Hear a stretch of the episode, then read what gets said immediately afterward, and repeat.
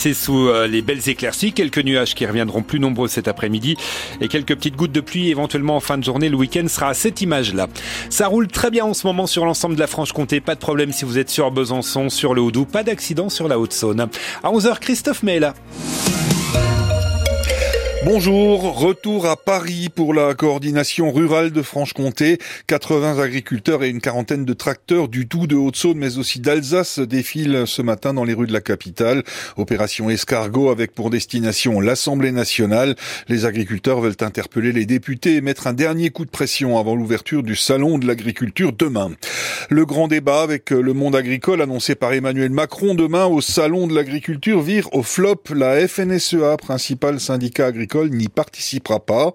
L'Élysée a pourtant annulé l'invitation au collectif des soulèvements de la terre qui suscitait la colère de la FNSEA, mais Arnaud Rousseau, le président du syndicat, estime que cette invitation montre que le président de la République n'a rien compris aux problématiques des agriculteurs. Un accident mortel cette nuit dans le Jura. Un automobiliste a fait une sortie de route à Saint-Germain-en-Montagne, près de Champagnol. Il n'a pas survécu à ses blessures. À Besançon, une épicerie du quartier de Planoise sous le coup d'une fermeture administrative pour six mois sur décision euh, du préfet du Doubs. L'épicerie Anout, située place de l'Europe, juste à côté de l'immeuble Le Molière. Cet immeuble dont les habitants ont occupé le hall toute la semaine dernière pour empêcher les dealers de s'y installer. L'épicerie est fermée pour travail dissimulé et vente illégale d'alcool d'alcool.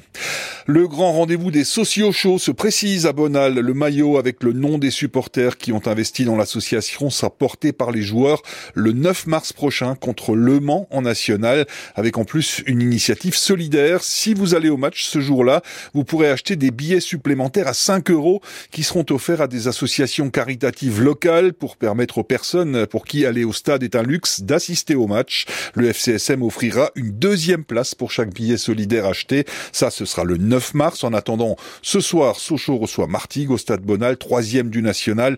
Le moment ou jamais d'affirmer son ambition dans la course à la montée en Ligue 2. Coup d'envoi à 19h30. Match à suivre sur francebleu.fr. Il est 11h02 sur France Bleu, la météo.